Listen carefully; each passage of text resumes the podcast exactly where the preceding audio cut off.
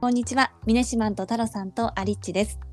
さて本日1月11日はカラットを取り上げます。よろしくお願いします。お願いします。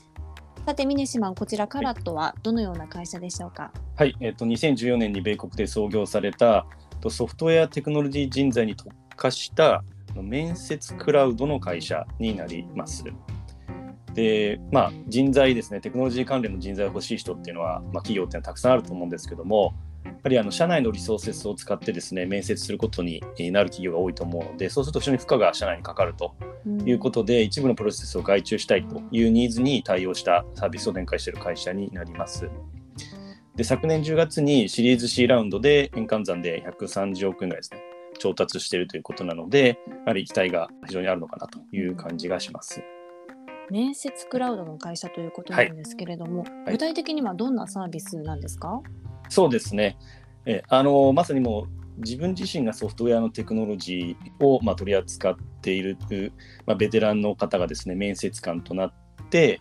で企業に、まあ、面接に来る人たちを彼らのプラットフォーム上でですねあの面接をするというところで、えー人による面接とあとそのプラットフォームの提供そして、えー何か問題があればサポートしますっていうサポートサービスこの3つになります。面接がですねそもそも始まる前にまさにですねその各企業によって当然その同じテクノロジーといってもいろいろ種類があるのでそれをどういったところをまあ測りたいかテストのその面接の中でということで、まあ、カラットと顧客のですねエンジニアリングチームが協力してその仕事に適したですね質問と面接形式を選択するというところで、まあ、その上で各社のま採用基準とかですね、まあ、どういったこう仕事をさせるためのそういうキーコンペタンシーみたいなものを一緒にえー考えていくというところになります。で、まあ、実際の面接自体は、えーこの技術面接っていうのは、エンジニア、インタビューエンジニアっていうカラット側のえー面接官と、あと候補者の間で60分、えーと技術評価っていうのが行われるという感じになります。面接官はカラット側の人なんですね。そうなんですよね。もちろんそのカラット側も基準があって、で、どうやらそのそのインタビューするエンジニアの方の半数以上が、まあ、10年以上の開発経験があって、まあ、3年以上は高度なレベルでの経験がないと、まあ、基本的には資格が、まあ、得られないというような、まあ、感じになっているようで、まあ、ちょっと残りの半分はどうなってんだっていうところは あるんですけども。まあ一応その多分面接するの側もですねそういうシニアジュニアみたいなのが多分あると思うんで、うん。まあ、ちょっとそれによっての差があると思うんですけども、まあ、あくまでその面接をファシリテートするということなので推薦書ですねとかあとまあ履歴書とかっていうところは見ないというところであくまでもともとその決められた質問とか面接形式っていうのがあるので、まあ、それに沿って、まあ、ある意味淡々とですね、まあ、この面接に来る候補者の技量をまあ測っていくということになるので、まあ、そこで、まあ、ある意味その公平性っていうのが担保されるという形になるかなと思います。これ、インタビューのエンジニア自体は、えっとはい。このカラットの中の人なんですか、それとも全然違う別で登録された人が、なんかファシリテーターとして面接をする感じですか、カラットの中の人がやることになってますね。ちゃんとあの、えーあのオンボーディングのプロセスとかも中であって、結構しっかり時間をかけて、まあ、ちゃんと育てるっていうところも、まあ、プログラムとして社内にありますし、で今本当に絶賛、まあ、いろんな地域ですね、アメリカだけじゃなくて、まあ、ドイツとか含めて絶賛募集中とあいう感じに、まあ、なってますね。まあ、なんかちょっとこれエンジニアが面接官になるっていうのは全然いいことだなと思うんですけど、その人のキャリア自体がうん。なんか途中で途切れてしまうような気がしたんですけど、それってい。うのは結構面接官をやりたいっていう人が入ってくるってこと？そうですね、そこは私もすごい気になったところで、まさにその、きりと途中で途切れちゃいますし、まあ、正直なんですかね、自分が入りたい会社で開発をやった方が面白いんじゃないかなって、うん。まあ、普通だと思うと思うんですけど、まあ、あえて多分そこの安定した、まあ、仕事っていう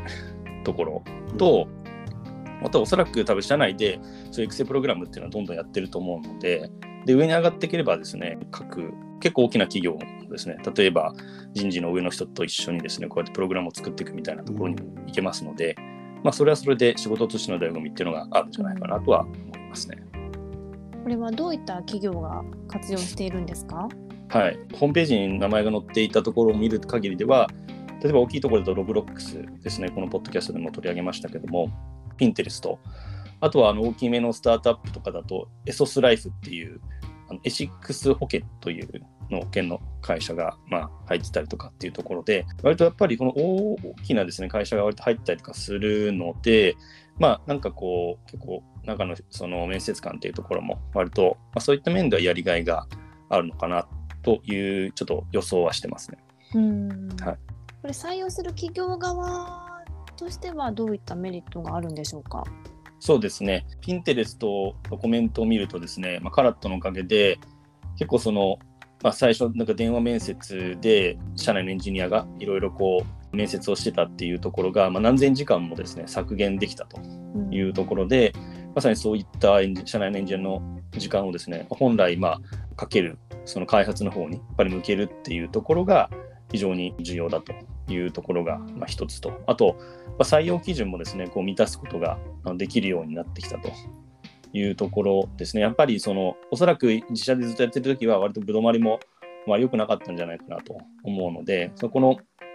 まあ、ある程度こうマッチング的なところの精度と、とあと、まあ、あのエンジニアの方の時間を効率化するというような、まあ、メリットがあるんじゃないかなと思います。うんはいなんか技術面接って人事じゃなくって、うん、技術職の人が面接することが多いっていうふうに聞いたことがあるんですけれども、やっぱりなんか他の職種よりもこの面接の負担っていうのが大きいっていう面もあるんですかね？うん、あそうですね、まあ、やっぱり、まあ、多分その人事の担当者はやっぱりなかなか難しいっていうことで、どうしても社内にいる人たちを引っ張ってこなきゃいけないっていう状況がかなり多いんじゃないかなと思ってもちろん社内である程度のスタンダードなこう面接方法を準備して、まあ、やっていくとかあとはそのと、まあ、競合にあたる会社でいうと、まあ、そういったスキルテストみたいなプラットフォームだけを提供している会社っていうのもあるんですけどコードシグナルとかテストゴリラとかっていうのがあるんですけど、こういうのを多分合わせ技でやってきた企業っていうのはあったのかなと。そうすればまあ技術的なところはそういうプラットフォームに任せて、まあ、あとは人事側である程度その評価っていうのはできるのかなという感じなんですけど、まあ、ちょっとカラット的にはやっぱり結構、えー、と人を中心にっていうところをすごく大事にしてるっていうところもあるので人による技術面接というところをやっていくというところが、まあ、彼らのなんか、ね、強みになってるし、まあ、先ほどタラさんの質問にもありましたけどやっぱそういった人材をしっかり確保していくことが、まあ、競争優位性にまあ、つながってるのかなっていうところではありますね。うんはい、この配信でなんか紹介した中でも本当に採用にまつわるビジネスって結構多いですよね。はい、いやそうなんですよね。なんか本当にさっきちょっと話しましたけどもそのぶどまりというか、まあ、採用する中でかなり中で、まあ、時間を使うっていうのは実は私自身も、まあ、あの以前会社で新卒採用やってましたけど本当に えっと、夏休みとかですね。夏休みの渡航先とかで面接のその履歴書をちょっと確認したりとかっていうこともですね、まあ、やらなきゃいけない時があったりとかして こう仕事と、まあ、両立させるの結構大変だなって当時思ってたんで、まあ、少なくとも最初のその、まあ、スクリーニングのところをやってくれるだけでもだいぶ違うのかなっていう感じがしますね。うん、うん。ねそれだけやっぱり企業にとっても負担が大きいところっていう。そうですね。特にやっぱりこういう明確なスキルセットっていうのは必要なクライアントに対しては、特にそういう負荷が高いのかなっていう感じがしますね。うん、これからね、外注がどんどん増えていくかもしれないですね。はい、そうですね。なんかこう、目立ったような競合というより、割とそうですね、強い感じもしますし、先ほどの、まあ、冒頭でも話したように、結構資金調達もできてるというところもあるんで、まあ、やっぱりこう、多くのそのテストするエンジニアをですね、しっかり確保して、まあ、まあ、ビジネスを伸ばしていくという、まあ、そういう戦略なのかなっていう感じはしますね。さあ今日はカラットを取り上げました。明日はケーキ JP です。明日も聞いていただけたら嬉しいです。それではまた明日。